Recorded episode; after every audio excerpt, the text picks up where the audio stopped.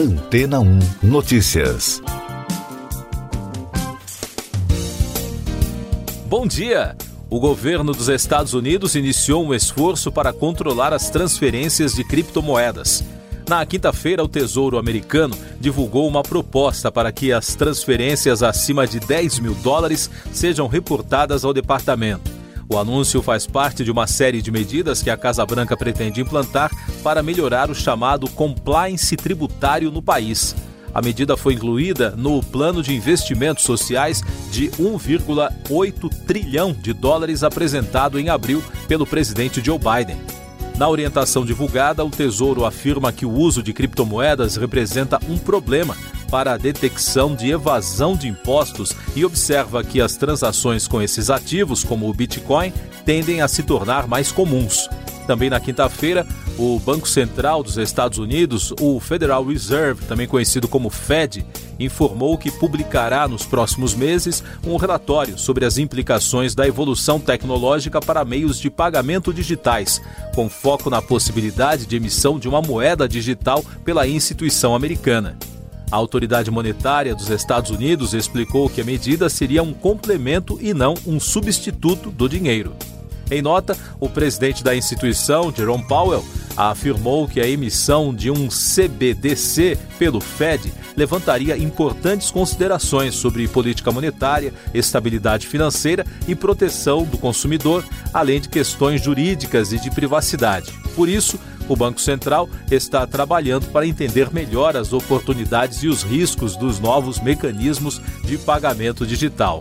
Enquanto isso, na China, em uma medida que tumultuou o mercado financeiro nessa semana, o governo local proibiu que as instituições financeiras e empresas de pagamento do país forneçam serviços relacionados a transações de criptomoedas. A ação foi anunciada ao mesmo tempo em que o país busca promover o uso de sua própria moeda digital, o yuan digital. Além da restrição para transações de criptomoedas, a China alertou que instituições financeiras, bancos e canais de pagamento online locais não ofereçam serviços como registro, negociação, compensação e liquidação envolvendo moedas digitais, de acordo com um comunicado divulgado na última terça-feira por três órgãos reguladores do setor. E daqui a pouco você vai ouvir no podcast Antena ou Notícias. Maranhão identifica primeiros casos da variante indiana da Covid-19. Pazuello nega a responsabilidade do governo na crise de oxigênio em Manaus. Vacinas existentes contra a Covid são eficazes contra todas as variantes do coronavírus, diz OMS. O estado do Maranhão registrou os primeiros casos da variante indiana do coronavírus. Segundo Carlos Lula, secretário estadual de Saúde e presidente do CONAS, foram identificadas seis pessoas infectadas que chegaram ao estado a bordo do navio MV Shandong da ZI. O ex-ministro da Saúde, Eduardo Pazuello, afirmou na quinta-feira na CPI da Covid que há responsabilidade pela situação da pandemia no Brasil em todos os níveis de gestão, em resposta a uma pergunta da senadora Leila Barros, e voltou a afirmar que a responsabilidade pelo desabastecimento de oxigênio em Manaus é do estado do Amazonas e da empresa White Martins. Na próxima terça-feira, dia 25, será a vez do depoimento de Mayra Pinheiro, que é secretária de Gestão do Trabalho e da Educação na Saúde do Ministério da Saúde. A médica promoveu o tratamento precoce com o uso da cloroquina no âmbito da pasta e responde a uma ação de improbidade administrativa que investiga o colapso no sistema de saúde do Amazonas. As vacinas contra a Covid-19 usadas na Europa parecem capazes de proteger contra todas as variantes que estão circulando e causando preocupação, disse na quinta-feira o diretor para a Europa da Organização Mundial da Saúde, Hans Kluge. Ele afirmou que as autoridades de saúde devem continuar atentas ao número crescente de casos pela variante indiana. Essas e outras notícias você ouve aqui na Antena 1. Oferecimento Água Rocha Branca. Eu sou João Carlos Santana e você está ouvindo o podcast Antena 1 Notícias. A chefe da Comissão da União Europeia, Ursula von der Leyen, afirmou que a campanha de vacinação contra a Covid-19 da União Europeia está ganhando velocidade e alcançando o ritmo de imunização dos Estados Unidos. O objetivo do bloco é oferecer uma dose a 70% de todos os adultos até o final de julho.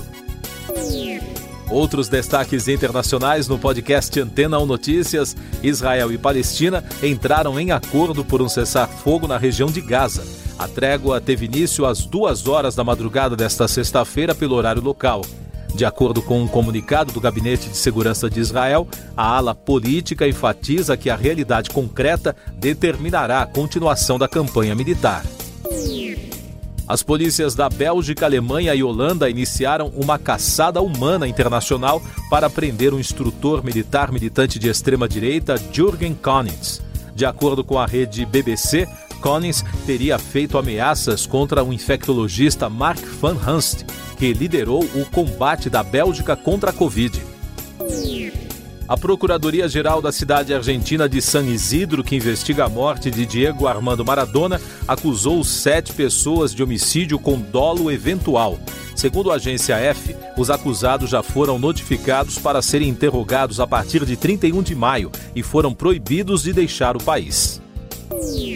A rede britânica BBC pediu desculpas na quinta-feira por ter obtido de forma antiética uma entrevista com a princesa Diana em 1995, quando a emissora revelou detalhes íntimos de seu casamento que abalaram a imagem da família real. A BBC pediu a abertura de uma nova investigação sobre o caso em novembro do ano passado, 25 anos depois de o programa ir ao ar. Os números da pandemia no Brasil.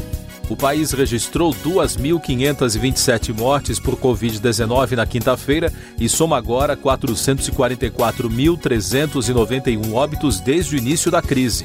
O número de casos confirmados chegou a 15.898.558, com mais de 83 mil registros em 24 horas. E o balanço da vacinação contra a doença aponta que mais de 41 milhões de pessoas já receberam a primeira dose da vacina. O número representa 19,41% da população. A segunda dose já foi aplicada em mais de 20 milhões de pessoas, o que representa 9,54% da população em todos os estados e no Distrito Federal. Já são mais de 60 milhões de doses aplicadas.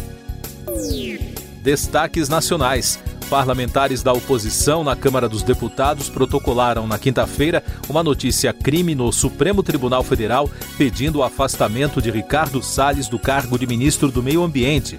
Ricardo Salles é alvo da operação da Polícia Federal que apura exportação ilegal de madeira.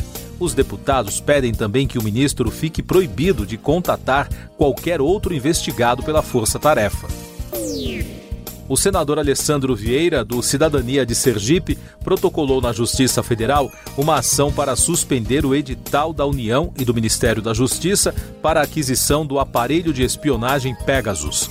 O parlamentar argumenta que órgãos como o GSI e a ABIN não estão nas tratativas. O sistema já causou polêmica no mundo, especialmente no México, onde a ferramenta foi usada para espionar a imprensa e críticos do governo. Economia e Negócios. A justiça holandesa decidiu que o ex-executivo da aliança Nissan-Mitsubishi, Carlos Ghosn, acusado de fraude, terá de reembolsar quase 5 milhões de euros em remuneração à empresa. Ghosn havia entrado com uma ação contra a aliança para contestar o que ele chamou de demissão ilegal. Ele exigia 15 milhões de euros de indenização. Especialistas da Bloomberg prevêem que a escassez de mão de obra que afeta os Estados Unidos agora está chegando à Europa, porque, com as restrições de viagens devido ao coronavírus, trabalhadores de 27 países não podem cruzar as fronteiras. Isso ocorre enquanto a União Europeia está prestes a distribuir um pacote de recuperação de 800 bilhões de euros, que pode ser prejudicado com essa situação e travar o processo de retomada econômica. Tecnologia.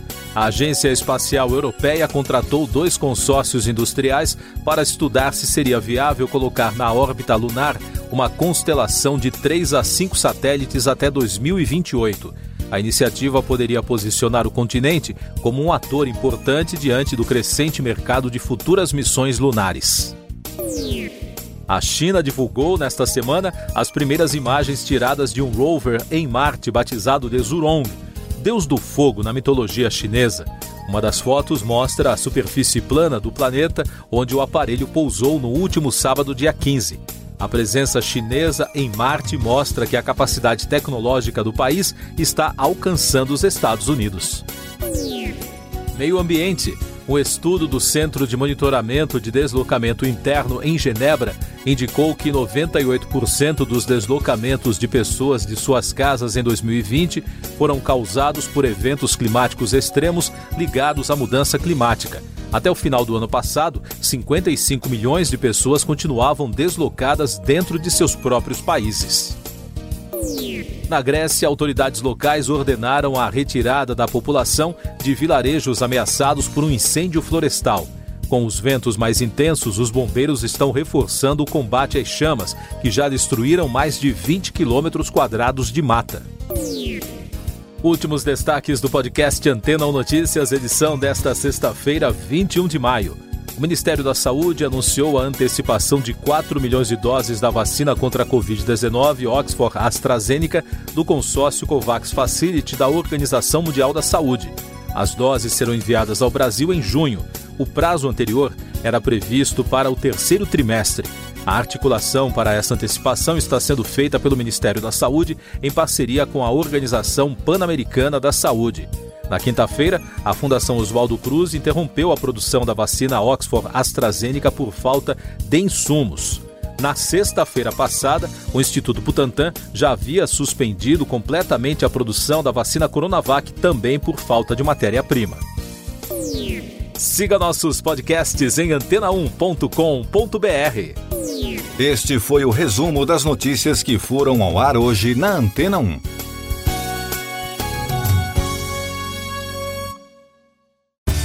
Depois de tanto conteúdo legal, que tal se hidratar com água rocha branca?